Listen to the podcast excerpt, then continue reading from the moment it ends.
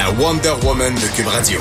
Avant qu'on parle avec David Quentin, notre chroniqueur euh, littéraire, Jonathan Perron euh, m'écrit pour me dire euh, qu'il existe une chaîne YouTube qui s'appelle le Psylab. C'est par rapport à toutes sortes de trucs psychologiques, évidemment, mais il est question de cyberdépendance. Il y a une vidéo super intéressante sur le jeu problématique que vous pouvez écouter. Ça s'appelle Jeux vidéo et addiction avec le docteur Olivier Fan. Alors, addiction ou pas addiction, là est la question. Vraiment, euh, ce vidéo-là, très, très bien fait. Ça peut vous donner des outils, des pistes pour savoir si oui ou non votre ado euh, est dépendant aux jeux vidéo. Même vous-même, on va mettre le lien sur la page Facebook des effrontés. Et là, évidemment, aussi plusieurs auditeurs euh, qui m'épaulent pour nous souhaiter bonne fête. Euh, je leur ai dit merci, merci d'être là, merci de nous suivre et surtout merci de nous écrire pour réagir, nous poser des questions, chialer des fois. On a le droit de chialer, c'est bien correct tant que c'est fait dans le respect. Bonjour David Quentin, il est au bout du fil, il est à Québec, il est excité parce qu'on parle du Booker Prize. Oui, bonjour Geneviève. Ça va bien? Absolument. Oui, super. Écoute, euh, on va commencer avec cette nouvelle du Booker Prize parce que évidemment, c'est une grosse affaire, euh, ce prix-là, et ça fait jaser parce que là, il y a deux lauréats, c'est ça que je comprends? Oui, euh, deux lauréates euh, cette année. Euh, c'est la troisième fois que ça arrive en 50 ans.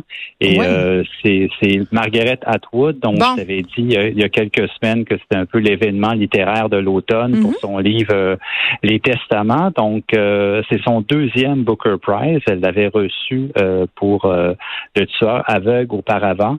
Et elle partage le prix avec une écrivaine anglo-nigérienne. Et c'est la première écrivaine noire qui reçoit le prix pour son livre Girl, Woman, Other. C'est Bernardine Evaristo.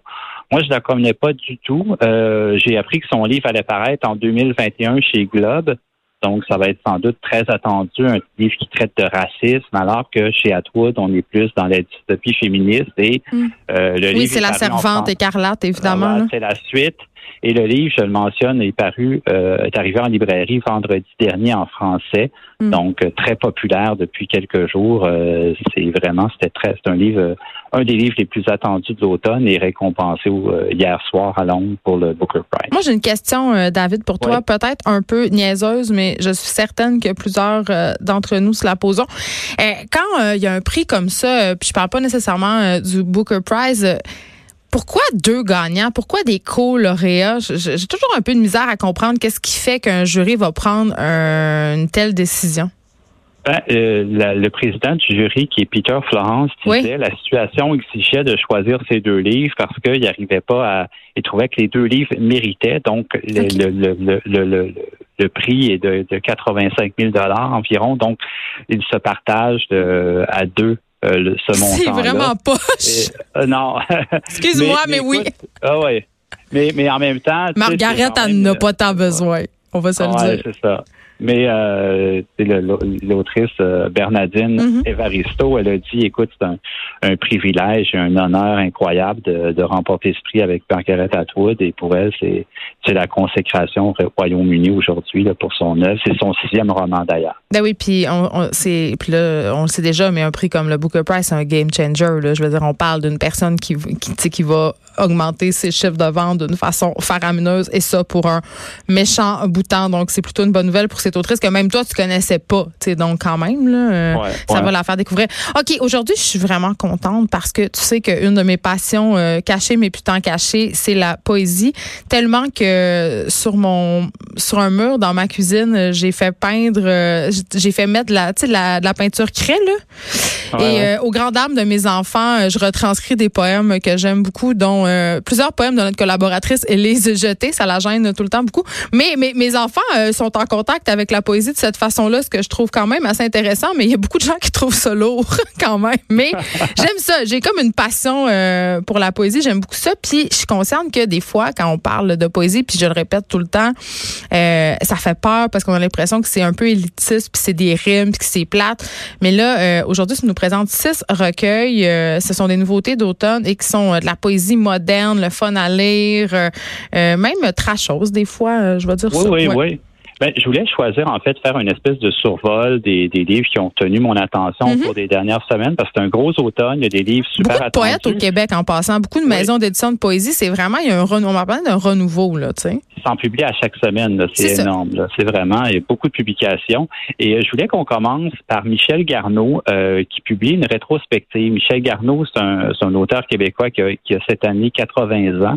Euh, c'est quelqu'un, pour moi, que je considère aussi important que Michel Tremblay. Euh, Il a traduit, il a traduit Shakespeare euh, dans le parler québécois. Il a écrit euh, des poèmes, des récits. Euh, il y a une œuvre abondante. Et Lois de Cravant, qui est un éditeur un petit peu plus champ gauche, Mhm. avec qui il travaille depuis euh, quelques années, ont décidé de faire un gros recueil de 400 pages qui réunit euh, donc, comme il dit, un choix de poèmes pas trop long, de façon ironique. Puis, Ouais. puis, ce qui est le fun dans sa poésie, elle, elle s'inscrit dans une certaine tradition de la poésie québécoise, mais ça a été un des premiers poètes québécois à amener le quotidien de terre à terre dans sa poésie. Ah oui, la poésie du bol de cornflakes, là, moi, c'est ça que j'appelle. Ouais. C'est vraiment euh, accessible et, et, et c'est un auteur qu'il faut redécouvrir qui, qui, je crois, fonctionne bien aujourd'hui parce qu'il Mm. s'inscrit dans une lignée de jeunes poètes qui vont un peu dans cette direction-là, donc de causer de problèmes, euh, d'angoisse, de peur existentielle, mais dans un langage qui euh, prend en compte ben, la façon dont on communique sur les réseaux sociaux, euh, puis la façon dont on parle aujourd'hui. Puis, tu sais, chez Garneau, il y a, il y a quelque chose pour moi toujours de la- aussi de trouver une forme de sagesse là-dedans. Tu sais, puis pas la sagesse au sens ésotérique, mais Mm. la sagesse issue du quotidien, des jours, des, des obstacles qu'on franchit. Puis donc, c'est c'est vraiment très, très beau. C'est un gros livre. Tu sais, c'est pas le genre de livre que tu lis du début à la fin, mais que tu conserves puis que tu gardes avec toi puis qui, qui va qui va traverser là, plus d'une saison. Ouais, tu l'amènes au euh, chalet, là, pour passer l'hiver. OK. Donc ça, c'est un peu la valeur sûre. Ça, chez euh, Loi de Cravant. Euh, ensuite, un livre de Véronique Grenier, qui est peut-être un peu plus connu. Véronique Grenier, qui est cette professeure euh, de philo qui exerce ses fonctions dans la région de Sherbrooke, je crois, quand même connue. Oui, c'est son troisième recueil Ouais. et euh, qui s'appelle Carnet de parc et je te dirais que ça risque d'être en guillemets le, le best-seller en poésie cet Mhm. automne. C'est parce que euh, ce qu'elle fait, elle le fait très bien, c'est qu'elle fait un lien entre son livre, c'est à la fois de la poésie, mais il y a, il y a une, une ligne narratrice, un peu un récit, il y a du journal intime. Et euh, moi, ce que j'aime bien chez elle, c'est qu'elle parle de elle va vraiment dans le, la, une poésie un peu de l'instinct de survie. Tu sais, c'est une mère monoparentale, Oui. prof, euh, très, Solo très, euh, à, à, à, à court partout. Puis d'ailleurs, elle a fait un texte dans, dans le dans, dans le L Québec, Mhm. dernier numéro d'El Québec sur le momhood, sur la, la sororité entre mères, tout ça, qui essaye de s'entraider. Puis il y a- il y, a un peu de ça dans ce livre-là. C'est une poésie qui cherche à, à, à mieux se comprendre, puis à mieux s'accepter soi-même malgré. Là. Et il y a de l'humour aussi à travers ça. D'ailleurs, je je vais peut-être t'en lire un, un petit extrait Ah, donner un peu, euh, un peu une idée. Là. Donc, euh, c'est la page 34. Ça commence par se fendre la poitrine, casser les os un à un. Vivre exige ce savoir. On est invité à s'entraider. La compassion est humaine. Condition à main nue. Je prends le temps de peler la peau de celui devant moi, la mienne, la sienne, lui laisse la job de bras. Je souffre, jouis, toujours trop fort pour l'occasion, baiser à cœur ouvert près des balençoires. Tu sais, donc il y a un côté un peu comme à la fois, tu sais, désir. Mais euh, bon enfant en même temps. tu sais. Ouais, puis elle- elle- je pense qu'elle aime s'amuser avec le poème et je te dirais qu'en en- pour le constater en librairie, ça ça a donné accès à la poésie à beaucoup de monde chez qui il ne serait pas allé euh, de façon spontanée. Clairement. Euh, Hiroshi- Hiroshima, entre autres, qu'elle a sorti en 2016, ça a eu beaucoup de succès. Puis, euh, Elle parlait de sa dépression parce que c'est ça, elle utilise la poésie pour parler des thématiques euh, personnelles, sociales. Ouais. Et je trouve qu'elle le fait avec, avec rigueur, avec originalité. Puis ça rejoint des fois aussi un public plus jeune Ouais. qui n'irait pas vers la poésie. Puis je trouve que c'est un, c'est une bonne entrée en matière pour ceux qui ont un peu peur des fois, qui se méfient. Donc, euh, ouais, Carnet de parc de Véronique Grenier, ça c'est aux éditions Ta mère. OK, on s'en va du côté du Cartani avec euh, le dernier Ouais. recueil d'Annie Lafleur. Ouais, Sigu, c'est un peu ça, c'est plus champ gauche hors norme. Puis je vais te faire rire. Ça veut dire quoi de la, de la poésie champ gauche, David Quentin, aujourd'hui? Ben, c'est de la poésie qui, que tu lis, puis qu'au début, tu trouves un peu étrange, un peu hors norme, euh, que tu arrives, tu vas dire, c'est quoi cette bébite-là? Mais en même temps, je trouve que c'est la poésie avec laquelle on, on garde le plus longtemps parce que on cherche pas à déchiffrer nécessairement tout ce que ça Mm. veut dire, tout ce que ça représente, mais euh, on, essaye de la suivre, puis d'entrer dans cet univers-là qui est un peu différent. Puis pour faire un parallèle, je voulais te faire rire avec le vin, avec le vin nature, qui est une de mes autres grandes passions. Je Je sais pas si tu connais les cuvées brutales. C'est souvent des, des vignerons qui décident d'assembler plein de cépages ensemble. ils font des hérésies, là, tu sais. Ouais, ouais. il, il, fait un truc, c'est une espèce d'expérimentation avec une étiquette souvent un peu morbide, tête de mort. Ah hein, tu sais, puis je trouve que ce livre-là, en lisant, je me dis, hey, c'est comme, c'est comme ce genre de vin. Mais attends, David, tu sais quand même que la ciguë, c'est une plante, euh, c'est une, plante toxique, dangereux poison.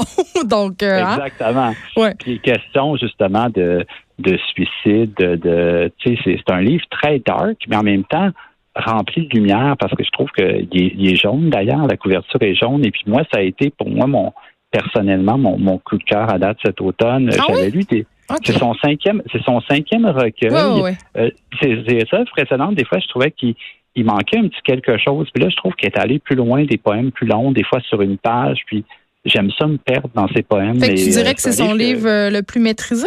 Ah, absolument. Complètement. Il faut, découvrir ça. Donc, Sibu d'Annie Affleur, c'est aux éditions du Cartanier. J'ai adoré cette saison. OK. Là, on se parle d'un livre de Jean-Christophe Réel. Jean-Christophe Réel, c'est un, on l'a reçu ici. C'est d'abord un poète, mais qui a écrit un roman qui s'appelle Ce qu'on respire sur Tawin, qui a gagné des prix, je crois, quand même pas pire. Là, ça raconte.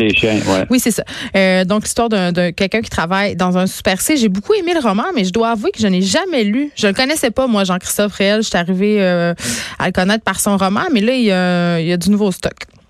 Ouais, mais en fait, euh, si tu le connais pas, je te recommande euh, son livre qui s'appelle La fatigue des fruits. C'est publié à de Toujours des excellents titres. Ouais, ouais. Et lui, euh, c'est son, pour moi, c'est vraiment son meilleur recueil. Et là, ce que je te présente, c'est pas que c'est moins bon, mais ça vise un autre public. C'est que la courte échelle a décidé de relancer une collection qui s'adresse au la poésie pour des jeunes. Ah, c'est pour mes enfants, pour pour que j'arrête de les, les saouler avec mon tableau.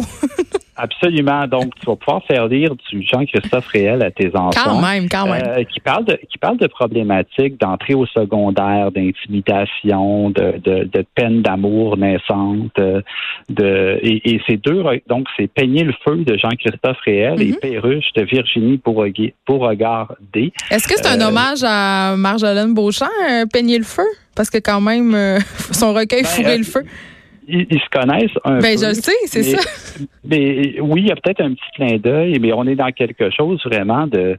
Tu sais, quand tu arrives à, dans un, à l'école, au secondaire, puis tu es gêné, puis tu sais pas trop te placer, ça, parle un peu de ça, puis ils trouvent les mots qui, je trouve qui s'adressent bien aux jeunes, puis plutôt que de leur dire, tu sais, lisez Rimbaud, lisez Apollinaire, plutôt pourquoi pas lire des poètes québécois actuels, tu sais, puis qui nous rejoignent peut-être plus euh, pour nous donner un petit peu l'envie de consommer de la poésie euh, plus tard. La collection est faite pour ça, pour vraiment initier les jeunes à la poésie. Ça avait déjà existé dans les années 2000, puis là il la relance parce que c'est ben, parce qu'il y a un renouveau. Oui, oui. Un renouveau, puis je trouve que c'est bien d'aller chercher ces deux noms-là parce qu'ils sont déjà connus, ils ont publié à l'écrou, donc comme je disais à Loi de Cravant, donc c'est c'est une bonne entrée en matière pour les jeunes, puis je te, recommande fortement d'aller voir ça. Bon, ça, c'est euh, Peigner le feu et Perruche de Virginie Beauregard qui sont. Euh, mais est-ce que, OK, est-ce que les adultes peuvent y trouver leur compte?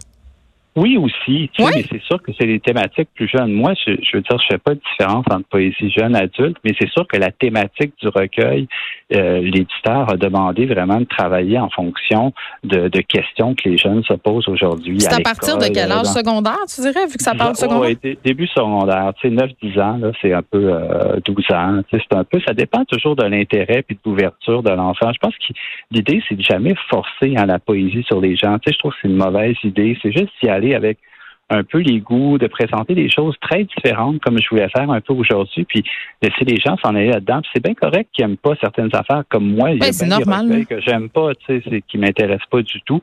Puis j'en parle pas tout simplement, mais à côté de ça, il y a des choses que j'aime beaucoup. Puis c'est ça que je voulais te présenter des styles assez différents. Euh, si on a le temps, je voulais. Oui, le dernier euh, Salomé Assar. Ouais, Salomé Assar dans la collection Poète de brousse. Ça s'appelle Un, c'est un livre, c'est une espèce d'exploration de la solitude chez la femme, euh, comment c'est mal vu, mal perçu. Donc, c'est c'est vraiment un livre aussi dans la lignée un peu du Sigu d'Annie Lafleur, une autre complètement, mais c'est son premier livre. J'ai trouvé qu'il y a quelque chose aussi un peu de d'insaisissable qui moi, ce que je recherche un petit peu en poésie, parce que quand je lis aussi des, des romans, je, suis dans un autre genre. Puis le recueil de poèmes est travaillé aussi comme le roman, comme la pièce de théâtre. C'est juste qu'on est dans dans autre chose, dans un autre rapport au langage. Puis ça, je trouve que c'était une belle découverte. Je m'attendais pas à ça. Puis le livre aussi, il est beau moi, je, je beaucoup attention au graphisme. Je suis contente que tu dises ça parce que euh, moi, je me sens toujours un peu superficielle. Les, les, les livres, c'est comme le vin. Il faut pas se fier euh, ni à la couverture ni à l'étiquette, mais quand c'est beau, on dirait que c'est agréable. Ben, que tu es attiré. Tu as le goût d'aller voir c'est quoi, puis de découvrir. Puis souvent, tu as une belle surprise. C'est un objet. Ça reste un objet. Fait que je pense qu'il faut pas bouder son plaisir surtout le recueil de poèmes, parce que c'est quelque chose que tu vas garder plus longtemps qu'un roman que tu vas lire en une semaine ou deux, puis après ça, tu laisses de côté. Le recueil de poèmes, il t'accompagne plusieurs semaines, une saison, puis il y a une lenteur qui, suit ça un petit peu. Qui, et donc, l'objet, c'est bien de le laisser traîner, puis qu'il soit justement qui, qui, fonctionne bien avec euh, disons. David Quentin, merci pour toutes ces belles suggestions de poésie. On va les mettre sur la page Facebook des effrontés par ailleurs et on peut te suivre sur Instagram pour tes suggestions de livres, mais surtout et aussi de vin. D'ailleurs, tu vas revenir nous parler de vin un peu plus tard cette semaine. C'est tout euh, pour nous pour aujourd'hui, mais c'est pas tout à fait tout parce que tantôt, il va y avoir une émission spéciale des têtes enflées. Manquez pas ça. Tous les animateurs de Cube vont participer et si on se fie à ma performance au tricheur, je pense que je vais perdre. Bye tout le monde.